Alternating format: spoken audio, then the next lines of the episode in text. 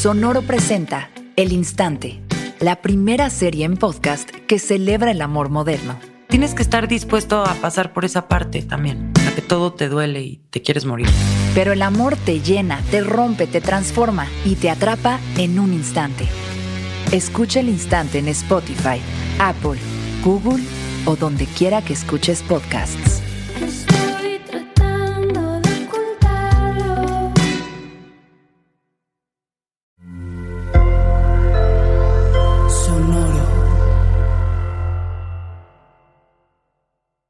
Y esto es un caos, es un caos. Güey, pues ¿quién te manda a mudarte del otro lado del mundo? Güey, quiero agradecer públicamente a, a las tres personas que nos escuchan. a mi amigo Alejandro Antunes, que está aquí a mi lado, me está escuchando, pobrecito, solo va a escucharme a mí y a ustedes no. Por prestarme su casa y su internet, porque yo no tengo hogar, no tengo internet, pero... O sea, ahorita eres como nómada. Soy nómada, güey. sí. Gitana del mundo, Ujú, viajera. ujú, ujú. Ujú, ujú. Y ya va a ser Navidad. ¿Estás preparada para pasar la Navidad quién sabe dónde? Si quieres, yo te recibo en, en mi depa. Sí, güey. Más Si a, necesitas dónde crashar. voy a lanzar así un tuitazo. Tienes que, tienes que avisarle a Santa, güey, para que él sepa dónde vas a estar y a dónde llevarte tus regalos. Eso es bien importante. Güey, pero creo que sí voy a poder aplicar la de la, la posada, ¿no? Porque pues sí ya voy a poder ir posada, de verdad, porque no tengo casa. Bienvenidos a Corriendo con Tijeras. Un podcast con dos gurús de nada. Yo soy Cayetana Pérez. Y yo soy Ali Gareda. ¡Yay! El día de hoy, Cayetana de mi corazón, tenemos un invitado. Cuéntame. Yo estoy fangirleando máximamente porque cuando lo conocí fue así como crush, wow, qué hombre tan increíble, maravilloso, sensual, divertido. Está con nosotros Mateo Gorga. Hola, ¿qué tal? Mateo, Bienvenido. bienveni- bienvenido aquí a tu casa. Ah. Dice, No, dice la que no tiene casa. Sí, la- sí, gracias. Bien- más bien tú bienvenida acá también cuando quieras. Acá tienes Gracias, este, un gracias, lugar por si Mateo. necesitas para Navidad. Te voy a tomar la Este, no, palabra. Sí, no, ya, ya tienes lugares para, para ir pasando las posadas. Yo creo que eso es importante, ¿no? Para ir pidiendo las posadas y poquito a poco. Entonces, yo Exacto. aquí feliz, feliz, feliz de que me hayan invitado. Qué bueno que no hay video porque estoy sonrojadísimo después de la presentación de Ale. Muchas gracias. Ay, oílo, oílo. oh, muy contento, muy contento de andar por acá. Oye, pues bienvenido. A mí me encantaría, em, para empezar, siempre tenemos la política en Corriendo con Tijeras de que la gente se presente para, pues ya sabes, no decir cosas que no son ciertas. Entonces, cuéntanos sobre ti, quién eres, a qué te dedicas, cuál es tu signo zodiacal. Mi ascendente, mi luna, todo toda esa información se las tengo, no se preocupen. Importante. Ya anexo mi carta astral al currículum, ya vi que es algo importante. Sí, sí, sí. Aparentemente, es- entonces ya la, ya la pongo. Pues mira, este, mi nombre es Mateo Gorga, este, esos dos son mis nombres de telenovela. Este, soy un hombre trans, soy psicólogo y echando la mentira sexólogo, porque pues digo sexólogo, todavía no acabo la maestría, pero en esas andamos. Ok. Y me dedico, tengo una organización que se llama Puerta Abierta, que somos psicólogos trans, que eh, trabajamos con juventudes diversas, especialmente juventudes trans. Y tengo mi práctica clínica, ¿no? Yo como psicólogo y sexólogo, en su mayoría son personas trans este, a las que atiendo, entonces más o menos esa es mi semblanza, digamos. Wow. Trans, así, ponemos unos aplausitos de fondo. Gracias. Exacto, ovación. Ovación para esa presentación también. Ay, gracias. Oye, Mateo, ¿y por qué te llamó la atención el tema de la sexología? Yo creo que justamente por mi propio proceso, yo antes de comenzar la maestría ya tenía yo mis preguntas acerca de cuál era mi identidad y quién era yo y si realmente había estado viviéndome donde tenía que vivirme. Entonces eh, me llamó mucho la atención cuando conocí el tema trans, ¿no? Pues investigar más y saber más de eso y dije, pues quiero estudiar una maestría, me gustaría estudiar una maestría, ¿por qué no en sexualidad? Y de ahí pues empecé a descubrir que obviamente me había metido a sexualidad porque yo era un chico trans, un hombre trans y necesitaba, como que nació desde ese momento, ¿no? La necesidad de apoyar a otras personas a entenderse porque pues realmente hay muy pocas personas trans en este ámbito. Entonces, Claro. Pues ahí, por eso, eso me llamó la atención y ya he estado descubriendo otro, par de cosas muy interesantes de la, de la sexología que no pensaba y estoy muy contento por eso. ¿Cómo qué, por ejemplo? Pues estoy muy, mucho descubriendo qué onda con el placer y los hombres trans. ¿no? O sea, ¿qué onda con cómo se juega el placer en... Cuando me refiero a hombres trans, son personas que cuando nacieron, pues le vieron genitales una vulva y les asignaron el género femenino o mujer. Y ya sea en la infancia, en la adolescencia o en mi caso en la adultez, damos cuenta que no, que nuestra verdadera identidad pues es diferente a la que hemos estado viviendo, ¿no? O expresando. Entonces, pues me he dado mucho la tarea últimamente de buscar cómo está esta onda también del placer sexual en tanto personas con vulva nombrándose personas trans, hombres trans, transmasculinos, personas no binarias. Entonces como que ha estado muy interesante esa, ese pasaje, digamos, entrar en- entrarle a eso. Pero a ver, Mateo, a ver, dime algo. Tú estudias psicología, ¿no? Te metiste Ajá. a estudiar psicología, todo bien, y de pronto dijiste, hmm, sexología, me interesa. Y empiezas a estudiar, empiezas a enterarte del tema, o sea, más a fondo sobre todo el tema de las identidades trans, y ahí hubo algo que hizo Snap en tu cabeza. Ya había hecho Snap, bajita la mano. Ya estaba viendo, o sea, antes de yo estudiar la maestría, ya estaba en mí como esta onda de, ay, ¿estará esto bien? O, está-?" o sea, yo primero me nombré mujer lesbiana, ¿no? O sea, toda mi Ujú. vida fue, soy una mujer lesbiana, no sé qué, siempre muy jugándome la masculinidad, pero soy una mujer lesbiana, todo esto. Y de repente descubrí el término trans hace seis años por, no me acuerdo, en una página y fue como, wow, ¿qué es esto? Ujú. Entonces me empecé a in- a indagar, a indagar, a indagar y dije, claro, yo soy una persona trans, toda mi vida no he estado como al full, no, no les voy a decir que sufrí mucha en esto que se llama disforia, que es como este término que nos engloban a las personas trans, no, simplemente sabía que no estaba en mi potencial y que no estaba donde yo podía ser y cuál era mi verdadera vivencia. Entonces empecé bus- a buscar todo esto, a toparme con el tema, ¿no? Y, y hace, pues sí, más o menos cuando empecé a estudiar la maestría, pues me empezaron a caer más 20, comencé a conocer más gente Ujú. y eh, en junio del año pasado conocí a personas que cambiaron mi vida completamente y yo para eh, agosto del año pasado comencé mi transición hormonal. Yo ya había como hablado con esta onda de, bueno, yo creo que esto no está bien, con o sea, ahí hubo un error técnico, este, no, no vamos bien, podemos cambiar, se puede, se logra.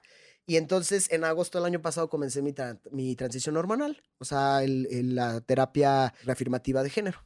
¿no? ¿Qué es que con testosterona? Es, en este caso conmigo es con testosterona para comenzar a tener este, características masculinas. Ok, ok. ¿Y, y crees que en esta transición, o sea, qué fue como la información que más te ayudó, que más te acercó como al camino donde te sentiste más cómodo?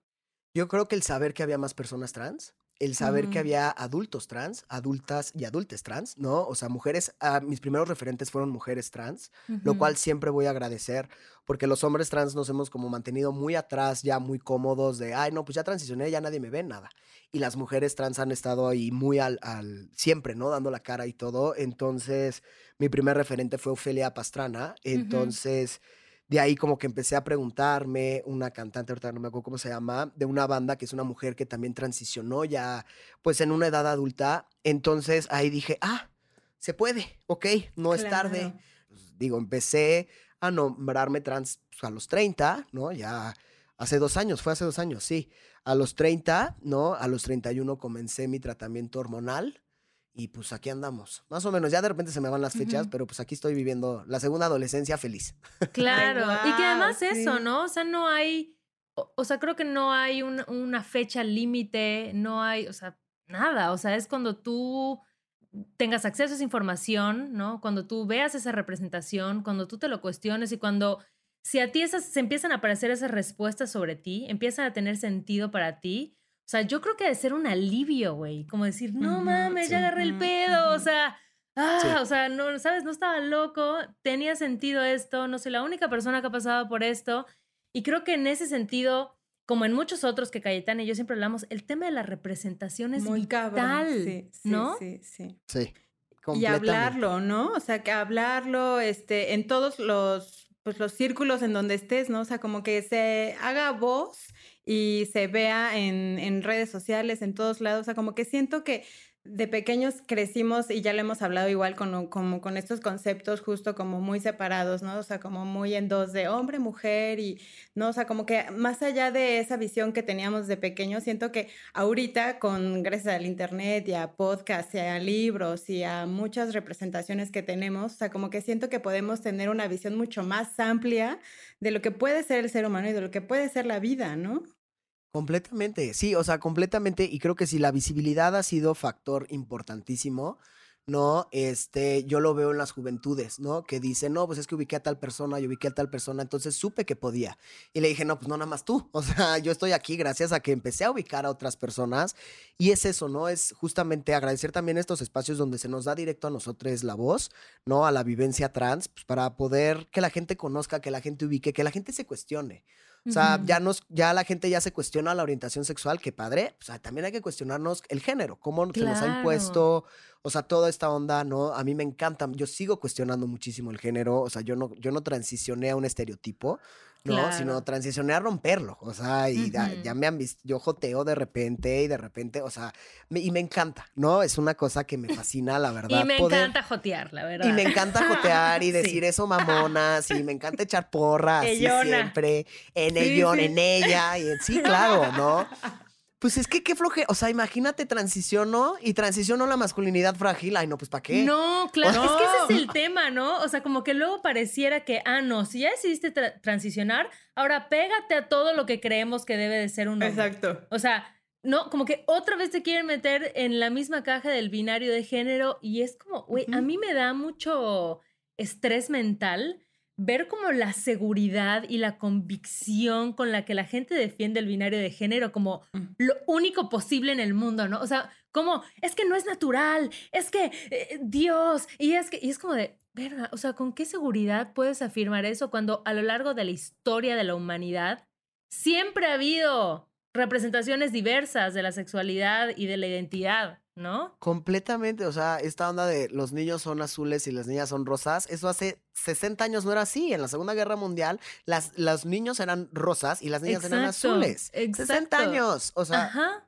Ay no, ay Y no, en la no, no. corte los hombres usaban los tacones, Que- ¿no? Y las exactamente, los- pelucas y el maquillaje. Las pelucas.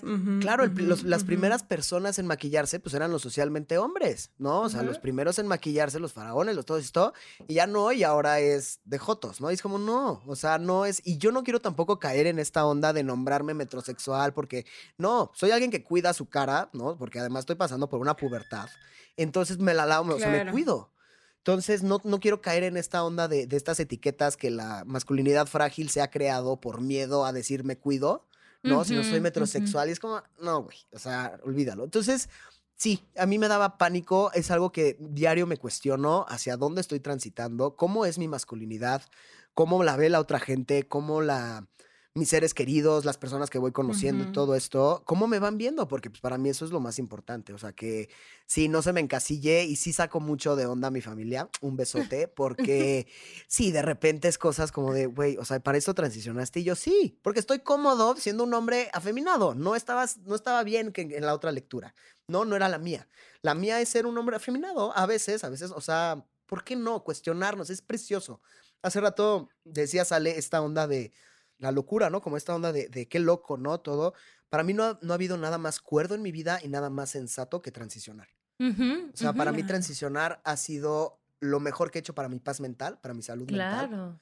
Y ha sido, bueno, la felicidad máxima. A mí se me hace como de toda esta parte como súper bonita de la conexión contigo, ¿no? O sea, como ese ser coherente contigo, ¿no? De yo quiero ser así, me quiero ver así, quiero actuar así, o sea, como que esa conexión contigo, con ser coherente, es algo que se ve reflejado y que también se empieza a ver en las personas que, pues, que conviven contigo, que están contigo, pero también entiendo que en esta parte de la transición, me imagino que has vivido cosas complejas, ¿no? O sea, ¿qué, cuáles, han las, ¿cuáles han sido las adversidades por las que has pasado durante este proceso? Eh, Fíjate que dentro de las adversidades que he vivido, sí ha estado mucho también cómo me lee mi familia.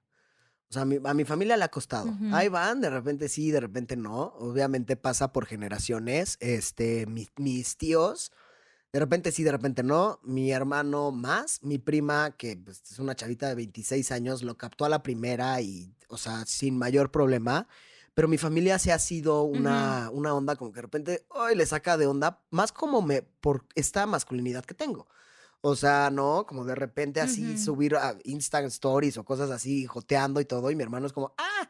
No, bueno, él no grita así, obviamente, porque, "Ah", ¿no? Grita, no, o sea, es como, ¿no? "Ah, no, El, "Oh", no. de- Sí, o, o comparto, my God, ¿qué es ah, comparto Ah, pu- publicación de endometriosis, que es algo que pueden, que las personas con vulva sufren, y mi hermano es como, no, no entiendo, yo, brother, estoy simplemente sufriendo algo de endometriosis, no tengo que casarme con la idea de cómo ser macho, ¿no? Eso ha sido una de las cosas, y también hubo un movimiento muy fuerte en cuanto a, pues, mis relaciones personales. ¿no? Ahí hubo- tuve que, este, yo estaba en una relación de ocho años, preciosa, o sea, la persona más increíble de esta vida, pero me empecé a cuestionar muchas cosas muy rápido. Entonces, por, pues ahora sí que por salud mental de, de ambos, fue, de ambes, fue más como, ¿sabes qué? Tengo que vivir esto solo porque estoy en un viaje que, híjole, ¿no? Y no quiero hacerte daño, no quiero nada porque sí estoy en otro rollo. Entonces, y sí voy a, o sea, voy a ser muy honesto, pues yo estoy transicionando al privilegio.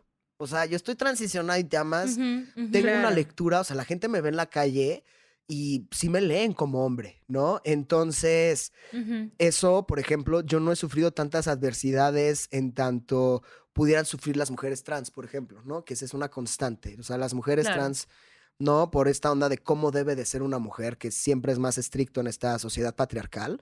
Y yo, pues no, yo estoy como pez en el agua, la gente me lee, o sea, sí le saca de onda porque de repente me ven y dicen, ¿qué onda con este, con esta jotita? Y luego de repente no, o sea, es como muy raro. Salgo con un cubrebocas de flores, pero caminando muy, ¿no? Como dirían, muy masculino, entre comillas, y la gente se saca de onda, ¿no? Entonces, no he tenido adversidades en ese sentido. He sido muy afortunado, muy, muy afortunado, porque a pesar de que mi familia sigue alzando la ceja y de repente como que se alejan y de repente ahí están. Tenemos personas que, cuyas Mm. familias, pues no, les abandonan. Entonces, eh, la verdad, dentro de las adversidades que he tenido han sido pocas. He sido muy afortunado y he tenido la oportunidad de, si no bien alzar mi voz, alzar la voz en nombre de las demás personas, ¿no? De, de mis hermanas y de mis hermanos y mis hermanas trans. Y en tu práctica, o sea, yo sé que trabajas mucho con juventudes trans y también con las familias, ¿no? A ver, es que tengo varias preguntas. La primera es como que, ¿qué crees que es lo, es lo más complejo, ¿no? Cuando una persona joven decide transicionar en la relación con su familia, o sea, ¿qué, qué fracturas encuentras ahí? No sé, esas relaciones cómo van cambiando, qué es lo más difícil de aceptar. Yo sé que cada caso es único y particular, pero estoy segura de que pues al final somos seres humanos mucho más parecidos de lo que creemos. Entonces, de que debe haber como procesos que se repiten o cosas muy comunes ahí. Pues tenemos las dos, o sea, tenemos la situación donde la familia acepta, ¿no? Que es ideal, que para Ujú. nosotros es el cielo, ¿no? Y tenemos la otra parte donde la Ujú. familia nada. No, entonces cuando la No, familia ujú. acepta, pues podemos trabajar en tanto con la adolescencia, juventud o niñez trans, o cuando la familia acepta, pues también trabajamos con, con toda la familia y con la juventud, ¿no? Cuando nos encontramos en el escenario adverso, donde la familia no acepta, pues entonces tienes que ayudar muchísimo a la juventud trans a poder encontrar sus propias herramientas de resiliencia, porque se están enfrentando en el núcleo que se supone que les iba a proteger siempre con las agresiones más cañonas.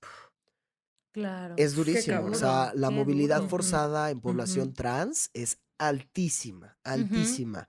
Con esto de la contingencia, pues hubo muchísimos chiques que afuera de casa se podían vivir en su identidad y expresar de cierta manera su género y ahorita Oh, llevan sí. nueve meses sin poder expresarse. Entonces es mover líneas, sí, Qué líneas duro. de en internet, en WhatsApp, de acompañamiento, porque pues es que no puedo hablar, porque no me pueden escuchar, entonces dar acompañamiento por WhatsApp. O sea, todo lo posible para que puedan estar contenidas, porque sí ha estado muy, muy difícil ahorita con la pandemia, con aquellas chicas que sus familias no sabían, ¿no? Y ellas están en todo su derecho de todavía no Ujú. decirles. Y aquellas familias que se enteraron y que no respondieron de la manera ideal.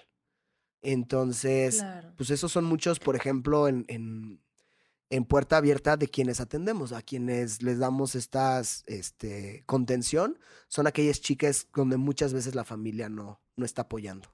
Y pues por el otro lado tengo la bendición de colaborar eh, con una organización que se llama la Organización por las Infancias Trans, que es un cúmulo de, Ujú. de- que nace por Tania Morales, que es una abogada que es increíble, cuyo hijo es un hombre, es un chico trans, adolescente trans.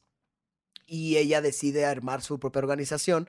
Y ahí colaboro yo también con familias. Y es precioso, porque estoy hablando de niñeces desde 5 años hasta los 18, que son apoyadas por sus familias. Ay, wow. Ay, qué hermoso. Que es Que como es- debería pero de por ser. favor, Jara. pero, o sea, por favor, no, no, no. Yo creo que la gente no se da cuenta realmente de, de cómo nada más el nombre. O sea, si yo te digo, no, llámame Mateo o llámame Gorga y, y mis, mis pronombres son él, ¿cómo se reduce el riesgo suicida? O sea, es un 70%, ¿no? Uf. Wow. Y entonces es como, ahora imagínate si les apoyas desde peques, es que tienen la vida por delante, o sea, y es procurarles a esas infancias, claro. bueno, todo. Y a las mamás también, yo amo a mis mamás, son mías también. O sea, los, los adultos que estamos ahí es como, pues estas mamás también son nuestras, porque son unas adoradas. ¿Y los papás dónde no, están? Pues sí, sí, yo así pues fíjate que el- sí. ¿Dónde están? Qué buena pregunta, porque el 85% de las niñas son acompañadas por sus mamás y muchas Ujú, veces ujú. papás no están. O sea, tenemos, pues sí, de 100, de 100 familias, 85 tienen a la mamá y solo el otro 15 tiene al papá. Las demás, el papá se desaparece, no, no, yo no voy a apoyar esto. Y sigue siendo en esta onda de la, la mujer es la que provee a nivel emocional y entonces la contención y todo eso, pues ahí te va, ¿no? Y es Claro, como, sí, sí, no. sí. Entonces nos hemos encontrado con muchas trabas para apoyar, a- porque es una realidad, ¿no? Los papás dónde están. Entonces, a nivel de política pública, pues ha sido una traba porque te dicen, no, como la familia natural. Y es como, ay, no. O sea, pues no hay un papá, no me vas a prohibir cambiar el acta para que evitar la discriminación, porque no hay un papá, porque no está, nunca estuvo. ¿No? Entonces, Ujú, ujú, sí, por eso digo mis mamás. O sea, si hay papás, también les quiero, pero bueno, yo soy fan de mis mamás, ellas y yo, o sea, íntimas. Entonces, la verdad son, son mamás, ¿no? Por eso las, las menciono así como mamás. Claro, y sobre todo siento que en estos casos en donde las familias no, no aceptan estas realidades, o sea, como también qué importante es crear círculos de apoyo, ¿no? Y de contención fuera de las familias, ¿no? Con instituciones, con amigues, con personas que estamos abiertas justo como a decir, güey, somos todos una sociedad, ¿no? Que estamos abiertos a- y que podemos ser amorosos los unos con los otros. Entonces, qué bonito y qué importante es como la creación como justo de estas instituciones y del programa y de el apoyo que personas como tú, Mateo, y como personas que están contigo, como dar este, pues sí, este backup para estos niños que necesitan justo ese apoyo, ¿no? Porque creo que solos no podemos, nadie. Y es importante como ampliar esa conciencia de decir son realidades distintas y qué mejor que crecer como libres de ser, ¿no? Simplemente de ser y no de lo que Claro. la gente y la sociedad te dice, Sí, ¿no? y, y- y ya más ahorita, o sea, honestamente, donde, como les decía hace rato, ¿no? Pues ya la orientación sexual, ya, esa ya está dada, ya si eres gay, pa, no sé qué, va. Cuestionemos el género, cuestionemos qué nos ha hecho el género, cuestionemos dónde está nuestra identidad. Y les chiques, o sea, ya vienen con otro chip, o sea, pero revolucionados a mil por hora y es como, exacto. Ay, o sea, para mí escucharles, para mí acompañarles, o sea, el honor es mío.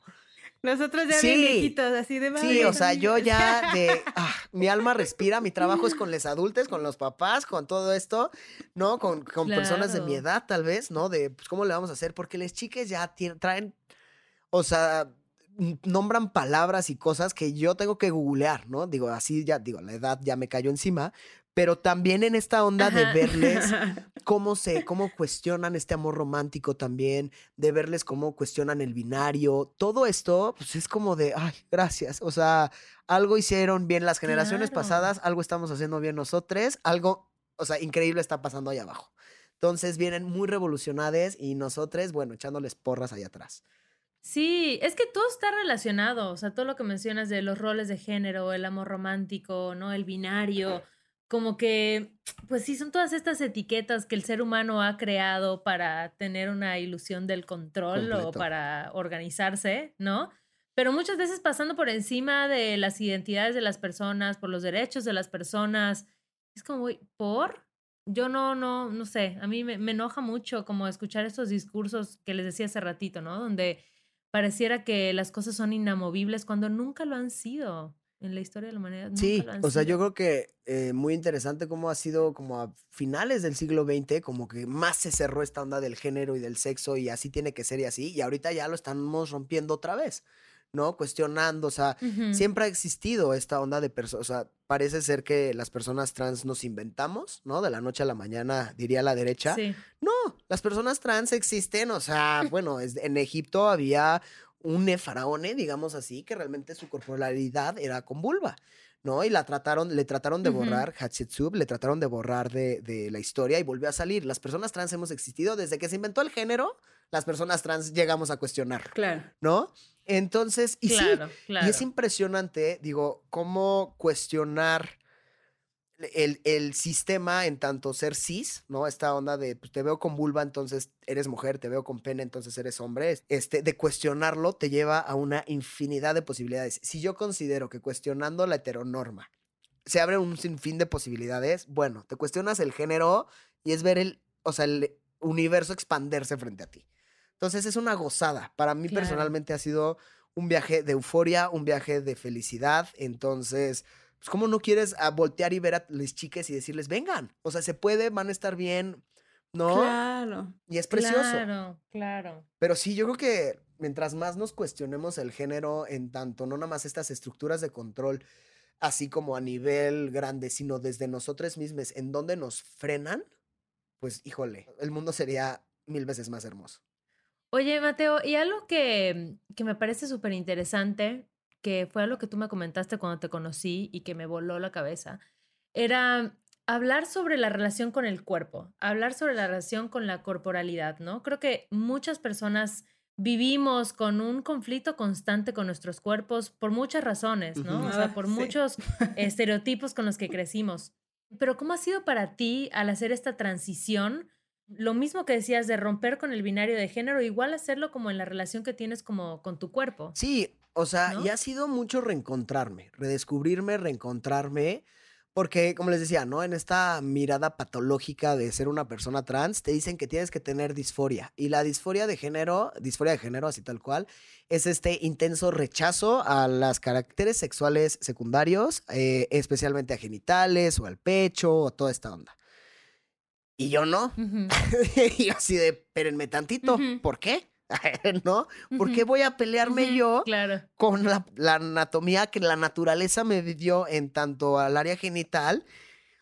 Tiene la mayor Ay, posibilidad del mundo. O sea, amiga, es que estás de acuerdo. Amigo, tienes es que un clíptoris. nace- o sea, el clítoris está ahí para el placer. O sea, ¿en qué planeta se me va? Pero se Ah, existen los sea, múltiples orgasmos. Encuentre lo que, o sea, es que, lo- o sea, ya, ya que lo encuentras, ah, no, ahora te voy a poner un pene, no, ve- pero pues vete lejos, ¿cómo? A, a mí no me tocas nada. Exacto. Sí, Ya no, o encontré sea, me lo no, quiero no, no, no. Entonces, para mí saberme un hombre trans, ¿no? Y un hombre trans que, o sea, honestamente, no, no hay nada o, de mi corporalidad que me genere esta disforia, como diría ese discurso de psiquiátrico, de, pues sí, de psiquiátrico, de no, te tiene que generar esto. No, la verdad no. O sea, yo descubrí en ser trans una potencialidad, una, una congruencia, una cordura, ¿no? Entonces, hay partes de mi cuerpo que quiero masculinizar en tanto estéticas, por ejemplo, probablemente no este, la operación de, quitarme, el- y también por salud las glándulas, ¿no? Este, mamares, todo esto, masculinizar el tórax, ¿no? El pecho, pero nadie se mete con mi clíptoris. O sea, Me No, mama. Yo no sé quién le metió No sé quién le la metió- P al Permítame. clítoris, pero, me parece la sea, cosa más na- o sea, bella que hay. no. no puede ser. No, no, es que no pasa. Es que No. Porque, porque no luego te preguntan. ¿no? Esta onda de, no, y, o sea, dentro de este desinformación que hay en tanto a género y sexo, porque eh, hubo un error ahí que una tía mía cometió Sí. que le dijo a otro tío, le dijo, es que va a cambiar de sexo. Y yo, no, el sexo no me lo puedo cambiar porque es biológico y no sé cuáles son mis este, cromosomas ni nada. No, es el género. Es como me vivo y mi identidad se va a alinear, lo externo se va a eh, alinear con lo interno, ¿no? Y entonces, pues siempre la pregunta es, ¿y te vas a operar? ¿Te vas a poner pene? Y es como, no, ¿por qué me voy a poner Ajá. pene? Ajá. Mi Mi clítoris, oigan, mis miles de millones de terminaciones nerviosas que están solo destinadas para el placer, ¿para qué las voy a cortar? O sea, se llama faloplastía esta onda de crear un pene, ¿no? Eh, pues sí, Sí. prostético, estético, como quieran nombrarle. Quieran o no, van a cortar cosas porque son mili, mili, mili, mili chiquitas. O sea, no, yo no voy a acabar con esa sensibilidad. Entonces, para mí siempre ha sido muy importante reapropiarme de mi placer en tanto mi genitalidad está increíble, nos llevamos súper bien, nos queremos. Ha sido un proceso de aceptación, ha sido un proceso de reconocerme un hombre con vulva y ser súper feliz de ahí. ¿Y qué es eso? O sea, como que creo que es nuevamente como la, esta congruencia, ¿no? Esta coherencia. Y al final, o sea, que cada quien haga lo que quiera con su cuerpo. Ay, sí, Por favor. ya, por favor. Porque a mí me enoja mucho que luego igual hay banda que he oído que dice, ay, es que, por ejemplo, sobre todo con las mujeres trans, ¿no? Como que están replicando estereotipos de género y no sé qué. Y es como, güey, mujeres cis lo hacen, mujeres trans lo hacen. Quien quiera operarse las chichis, que se las opere. Quien quiera ponerse en ala, que se las le ponga, güey. alcance. ¿Qué chingados te importa, güey? O sea, si una persona quiere verse así, güey, que haga lo que tenga que hacer para verse como quiera, güey. ¿A ti qué te A mí, a, mí, a mí lo que sí me preocupa es esta constante lectura que hay, como de que las personas trans sí o sí nos tenemos que operar los genitales, ¿no? O sea, es como no vas a estar Ajá, completo, y es como, says who, ¿no? Y esta presión también que llega a haber en, en torno a las mujeres trans, no nada más de los estereotipos, sino también en el área genital, y es como, no. Y mucho de lo que estamos Claro. apostando ahora con estas nuevas juventudes es quitarles este estigma de tener esta disforia de género. O sea, de, de a Ujú. huevo tienes, ay, este, de a fuerza tienes que tener este, esta onda. No, por No, hombre, no, Ay. Mateo. En este podcast somos Ah, bueno, a huevo tú tienes que tener este odio. Eso, ¿No? eso. O sea, tienes que. Aquí Si estamos gritando todo. clíptoris. ¿tú Pues crees mira, somos todavía puede que la RAE me lo acepte, ¿no? Pero pues no sé las demás, ¿qué tal? ¿Con pues sí, cli- Con clíptoris. clíptoris. No creo que la RAE te lo acepte. Sí, ni, la, ni la RAE en cuenta el clítoris, pues el clítoris menos, ¿no? Entonces, este, esta onda de quitarles a las juventudes el tienes que odiar tu cuerpo. No. O sea, ese discurso de. Ya, es que también, yo también ya estoy hasta la madre de eso, sí. no es nomás una cuestión de personas trans. O sea, siempre hay algo que te va a disgustar de tu cuerpo, hay algo. Porque si te disgusta desde ti, bueno, algo cambia. Si te disgusta desde lo estereotipo, híjole, no. Porque el estereotipo está ahí para no cumplirse. De eso va. Por eso son estereotipos. Porque nadie los cumple. Y es, o sea, volverse loco, loca, loque, tratar, tratando de cumplir estos estereotipos. Y entonces es sí, si vas a operarte, si vas a, en, en aras de sentirte bien contigo misma, adelante, ¿no? No que venga de un discurso externo, porque eso era lo que había antes. Claro. Antes era, si no tenías esta eh, repulsión hacia tus genitales, especialmente en mujeres trans, entonces no eres una mujer trans. Y es como, Sí, ¿por qué, güey? claro. ¿No? Entonces, ahora ya llegamos la banda trans a decir, no. O sea, como de apoderarnos de ese, ese discurso que nos ha patologizado durante décadas, siglos y milenios, para decir, no, güey, mi vivencia es válida desde mí. Y eso es algo que yo le di- le- les digo mucho a mis chiques. Si ustedes no encuentran una definición de quiénes son ustedes, no quiere decir que no exista. Ustedes se nombran. Y yo te estoy viendo a ti Claro. y entonces quiere decir que existes y eres válide, ¿no? Porque sí, o sea, ya hay esta onda del estereotipo y yo amo las disidencias de mujeres trans que también se alejan del estereotipo. Yo amo la posibilidad de ser. Cualquier vivencia trans que se enmarque desde su posibilidad y su potencialidad, adelante. Claro. Eso, mamona. Ay, sí. Aplausos, aplausos. Ovación, otra ovación, por favor. ovación. Es que totalmente, totalmente. Oye, Mateo, y desde tu experiencia, ¿qué crees que nos haga falta como personas cis para apoyar a las personas que conozcamos o que veamos en su transición? O sea, ¿qué nos hace falta trabajar o chambearle para poder generar esta sociedad como mucho más libre, mucho más abierta, mucho más sensible, amorosa? Yo creo que, que una de las cosas que faltan en general, no nada más a, a personas cis en primer momento, y también personas trans, es cuestionarnos que realmente nadie sigue la pauta del género. O sea, nadie sigue, sigue al pie de la letra la pauta del género en el momento en el que se encuentre, ¿no? Ahorita la pauta del género, pues ni siquiera sabemos dónde está, ¿no? Pero pues es esta onda de no necesariamente en su momento todas las mujeres tienen que usar falda y los hombres tienen que usar pantalón.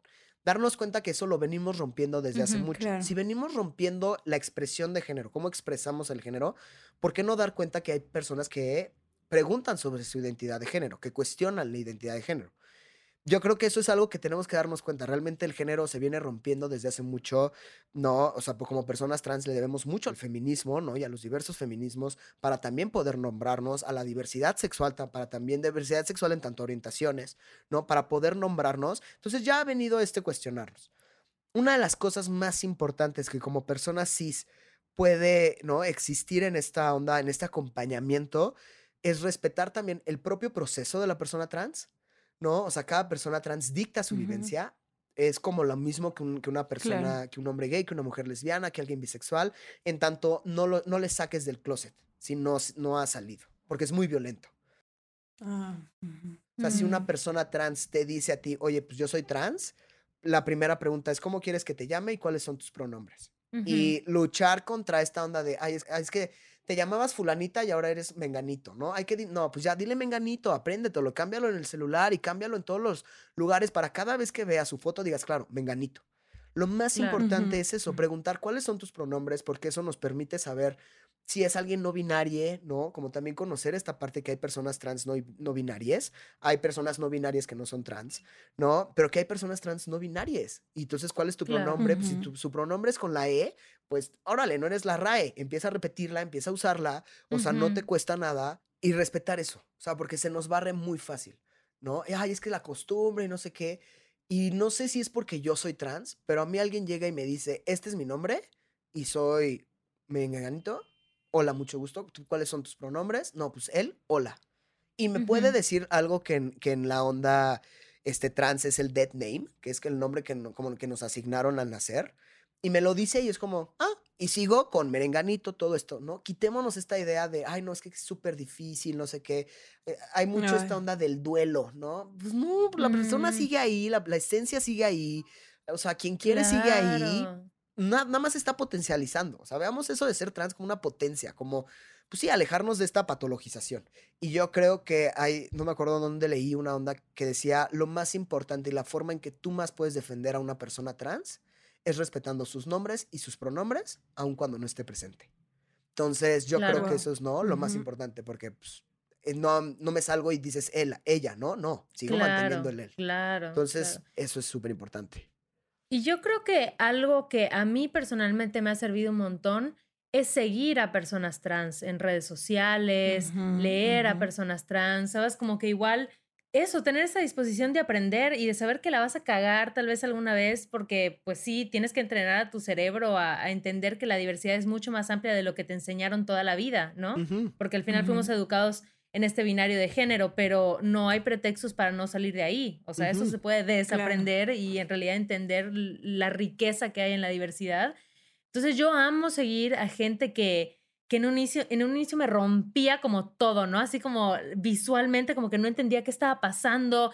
Y es como una chica trans, pero con barba, pero falda, pero, ¿sabes? Y es no binaria. Entonces, o sea, como que empezar a entender estos conceptos, empezar a, a verlo, o sea, hace que se vuelva lo normal en tu día a día, ¿sabes? Así como sigo a la influencer curvy, sigo a una influencer trans y entonces ya se me parece la cosa más normal del mundo, genuinamente, como digo, ay, güey, lo amo, la amo, les amo a todos, o sea, como qué chingón, me inspiran, o sea, me quiero vestir como ella, ¿no? O sea, ya no es solo como la etiqueta trans, como, ay, la sigo porque es una chica trans o una mujer trans, la sigo porque es una mujer que me inspira y me quiero vestir como ella porque Claro. me inspira, o sea, me da igual, ¿sabes? Como si es trans o no, no, no la sigo por eso. Como que eso es- ha sido como bien bonito para mí, pues sí, desde este otro lado cis, ¿no? Tu mente es ese como, es un músculo, o sea, tu, tu percepción de la vida es un claro. músculo y se empieza a ser como mucho más empático y amoroso y amplio y rico. Y no mames, amo a la humanidad. Ay, sí, ya. Yo todo así en mis universos. And world peace. Y tú corto, corto, largo, largo. Perdón, Mua, güey, es que, mua. es que me emociona. Me emociona la Y gente Mateo, que es y Mateo auténtica, y yo así decía, güey. Eso, sí, mamona, mamona, eso. Dale, dale. Sí, no. Corazoncitos volaron. Ustedes no, no ven la cantidad de corazoncitos que volaron. Sí, sí. Es que les juro, o sea, me da tanto gusto ver a alguien con la libertad de expresarse mames. como quiere y de ser como es. me inspira un chingo eso, porque hay muchos temas con los que yo todavía tengo que romper a nivel personal y ver a esta gente que se atreve es como, eso mamona, güey. O sea, me voy a quitar estas pendejadas mentales que tengo y voy a atreverme a ser mi yo más yo, ¿no? Porque aparte de esa capacidad también de desarrollarse como persona, ¿no? O sea, como de qué, ¿por qué tendría una persona que estar gastando sus energías en defender lo que es ante la sociedad, en defender lo que cree, en defender, no, no, o sea, eso ya debería de ser por eh, derecho de vida, ¿no? Esa libertad de ser, que te puedan ampliar las perspectivas para crear otras cosas más allá de estar gastando tus energías en defender lo que eres. No, ya basta de defender lo que eres, eres lo que eres y tenemos que aceptarnos que somos diversos y que somos ricos como personas y que podemos ampliar y desarrollar nuestras habilidades hacia otros aspectos más allá de, simplemente el cómo te tiene la sociedad que debes de ser, ¿no? Sí, y, y yo creo que justamente esa es la, la batalla, yo creo que, que estamos peleando ahorita las personas trans adultas. Como de, yo sí voy a gastar mi energía en que la persona se cuestione, en que todo esto, porque yo no quiero que las chiques tengan que gastar esa energía, Claro. ¿no? O sea, porque sí. todavía ahorita la realidad de personas trans no es la ley, o sea, estamos ya moviéndonos a una onda de decir, quítate de la disforia y, a- y ve hacia la euforia de género, de sentirte, de Mm. mi yo más yo, como dijiste, Ale. O sea, fue Ay, como. me encanta ¡claro! eso de la euforia de género. Sí, es que la euforia, de- y es que en verdad lo vives, empiezas a transicionar y empiezas a vivir experiencias que dices, ¿qué es esto? Honestamente, ahorita en mi segunda adolescencia, que voy viendo, digo, ahorita qué bueno que no, que no ven, pero tengo ahí mis barrillos de, de, de adolescente, de puberto. Ay, yo. sí, o sea, no, ya sabes. Yo. sí, Así luego, luego nos pasamos ahorita la Por eso estoy- receta. Por eso no hojita. Sí, Ay, sí, no. Yo pensé que la testó iba a hacer algo con las arrugas. Esas no se quitan. Entonces. ¿no? Pero, por ejemplo, yo me pregunto si las personas cis pasaron con tanta alegría su adolescencia como yo estoy pasando mi segunda adolescencia. Como yo estoy viendo ese Mm. cuerpo que siempre quise ver, esa cara que quise- la voz, ¿no? Que sí, o sea, eso me, me llena de euforia. Escucharme ya es como, ¿no? Mm. Eh, Es precioso, entonces ver mi cuerpo de una manera en que siempre quise, tal vez más cuadrado, más todo, que hubo otras formas, o sea, no nada más necesario por, por lo hormonal, sino simplemente por yo aceptarme como un hombre trans, fue como, o sea, fireworks, así, ¿no? Entonces, yo sí me pongo y yo sí lucho. No es que gaste tanta energía, pero sí hay cierta energía de mí como que, hola, existo, existimos las personas trans, Claro. Existen las personas no binarias, existen las mujeres trans, ¿no? Como de, miren, Claro. toda esta diversidad que estabas diciendo, porque justamente a lo que dijo Ale de, sí, mi yo más yo. Yo lo que quiero es que mis juventudes, mis niñas, no tengan que gastar su energía más que en ser felices, ¿no? O sea, más que en explorar sí, y, sí, sí. o sea, ser lo más feliz y no preocuparse por si van a conseguir trabajo, no preocuparse si van a tener Claro. dónde vivir, no preocuparse por muchas Ujú. cosas que todavía personas adultas jóvenes y también adultos mayores trans se preguntan, ¿no? Claro, Entonces, para mí eso es básico, pero muchísimo de mi vida se me va en festejar que soy trans. me encanta. ¡Yay! Sí. Ay, Mateo, pues qué chido. Muchas, muchas gracias por Muchas gracias. pues, venir a compartir este No. momentito con, con la audiencia de Corriendo con Tijeras. De verdad que a mí me nutre muchísimo. O sea, esta es la segunda vez que te veo y la primera fue así como de wow, wow, wow. O sea, ¿quién es él? Y ¿por qué no lo conocía, no? Porque me abre mucho la mente y yo te agradezco mucho y le agradezco mucho a todas Sí. las personas trans que comparten sus vivencias, ¿no? Cuando muchas veces no es fácil, cuando muchas veces los cuestionamientos llegan desde el morbo y no desde un interés genuino en conectar con las personas, ¿no? Que lo he visto y es horrible que eso pase. Entonces, gracias infinitas por, por habernos compartido esto y ahora es el momento que hagas tu comercial, de dónde te encontramos en redes sociales, a la organización, si algún chique que está pensando en transicionar, tiene dudas, dónde puede encontrar este apoyo. Sí, claro, pues mira, mi- mis redes sociales, ¿no? Es Instagram y Twitter es Gorga, G-O-R-G-A, Nav, N-A-V, como de Navarrete, mi apellido. Este, Twitter e Instagram. Y estamos eh, como Puerta Abierta MX en Instagram. eh, MX Puerta Abierta en Twitter. Ahí hubo una locura. Les van a salir unas cristianas. No, no somos nosotros, somos trans. Estaría Sí. muy raro, ¿no? Sí, ¿no? Somos el loguito amarillo, este, no se me preocupen. Y tenemos página, es puertaabiertamx.org. Está en construcción, pero si se van a la parte de contacto, pueden contestar un, un formulario y nosotros nos ponemos en contacto, especialmente para atender a juventudes y adolescencias trans que si no la están pasando bien, o también para mamás que, o y papás. O sea, la verdad, pues somos Claro. psicólogos, ¿no? Y estamos aquí pues, para cualquier cuestión emocional y todo eso, y también estamos ahí armando cosas muy padres en tanto a lo médico, en tanto a lo legal. Entonces, pero pues sí, ese, ese es mi comercial. Genial. Ay, Mateo, muchas gracias. Igual estoy muy agradecida por esta plática. La gocé. Yo, yo, yo estoy, bueno, feliz porque justamente sí, sí me ha tocado esta onda de, de que viene desde el morbo y viene de... Y aquí yo me siento pez en el agua, entonces les agradezco a las dos muchísimo por esta escucha. ¿no? A Mm. su equipo de producción también divino, o sea, por esta escucha tan sincera, tan honesta, de cuestionar, de realmente escuchar tal cual, ¿no? Escuchar para entender y no desde un morbo. Entonces, bueno, yo agradecido enormemente. Bye. Adiós. Besitos en su carita y lávenla con jabón. Bye.